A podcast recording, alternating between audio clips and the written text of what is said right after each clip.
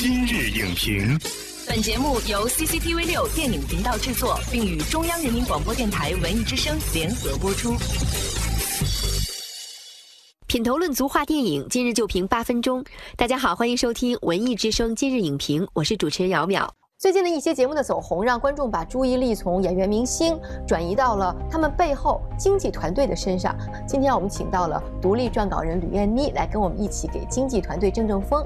欢迎燕妮来今日影评做客。主持人好，啊，观众朋友们大家好。因为燕妮在自己工作的过程当中呢，接触到了很多的经纪人，所以燕妮能不能先给我们介绍一下哈，怎么样来给他们进行分类呢？目前看得到的有大概三类，有一类我觉得是一个亲属关系，表姐、表哥，或者说是呃爸爸妈妈，嗯，还有一种呢其实是合伙人，明星跟艺人已经有了足够的实力，那他们可能会去找一些相对。和他们匹配的合伙人关系。第三种，我觉得是一个从属的关系，大的主意都还是自己来出，但是这个经纪团队其实更多的是在做一些把它落地的工作。还有一种从属，其实是年轻的、新出道的，他可能不太有更多的资源，或者说他不知道有更多的规则，是需要经纪团队来带他入行。嗯，那不如这样哈，现在我们就来模拟一下。本来我刚从电影学院毕业。有好几家经纪公司都来找我谈，当然这其中我最信任的应该是我表姐，她如果给我当经纪人的话，我会特别放心的。还有一家公司跟我说，我如果要有好的发展，应该先给他钱。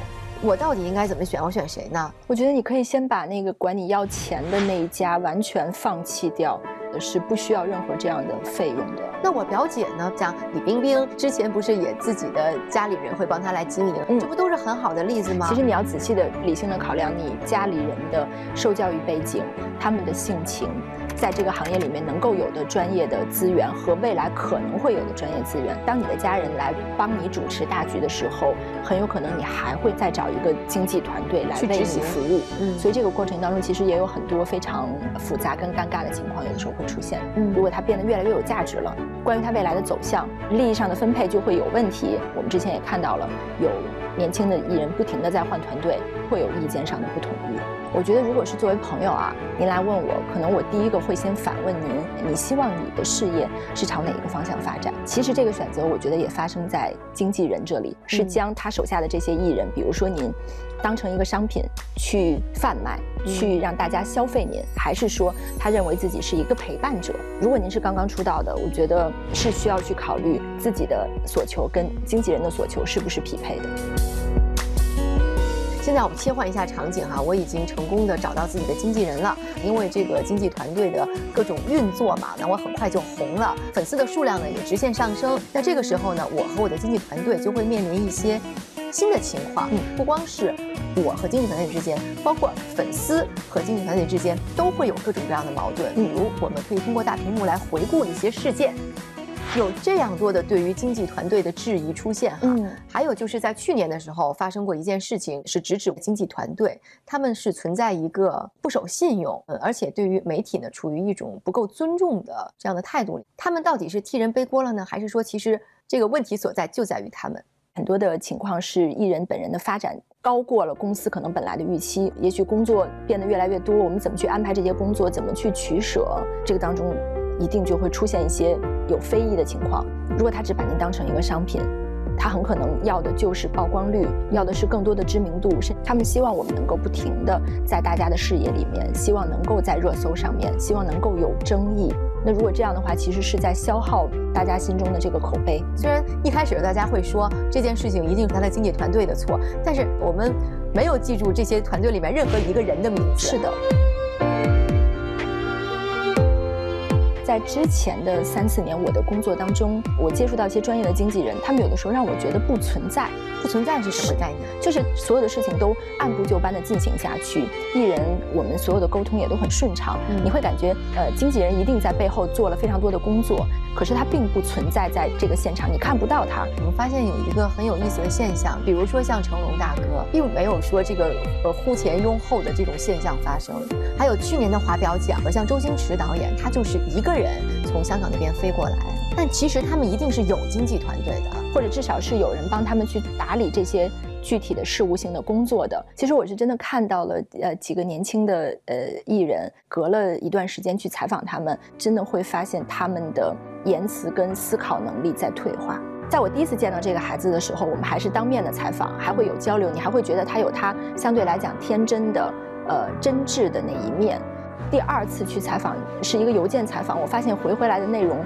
那段话完全是一个像教科书一样抄下来的话，那一定不是这个孩子自己说的。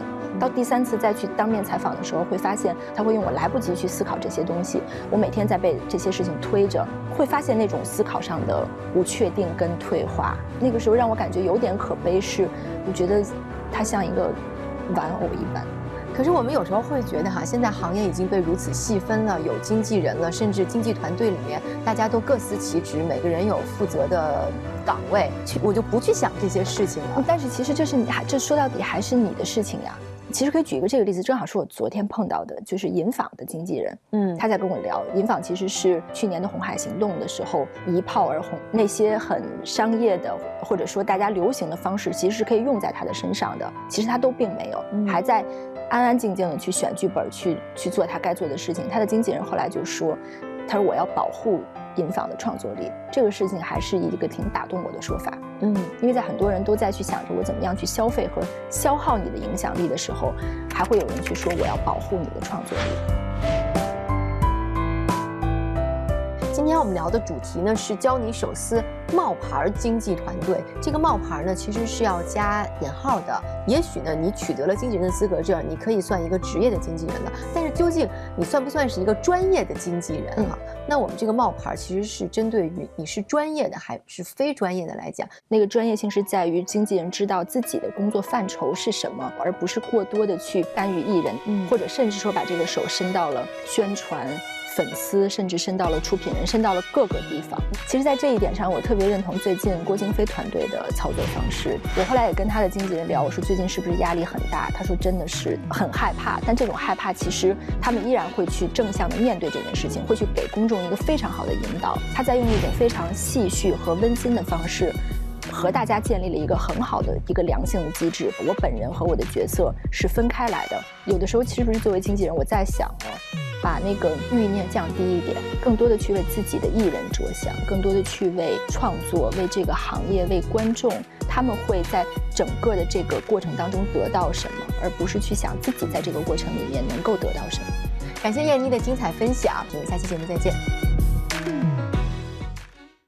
本栏目视频内容，请关注 CCTV 六电影频道，周一到周五每晚十点档《今日影评》。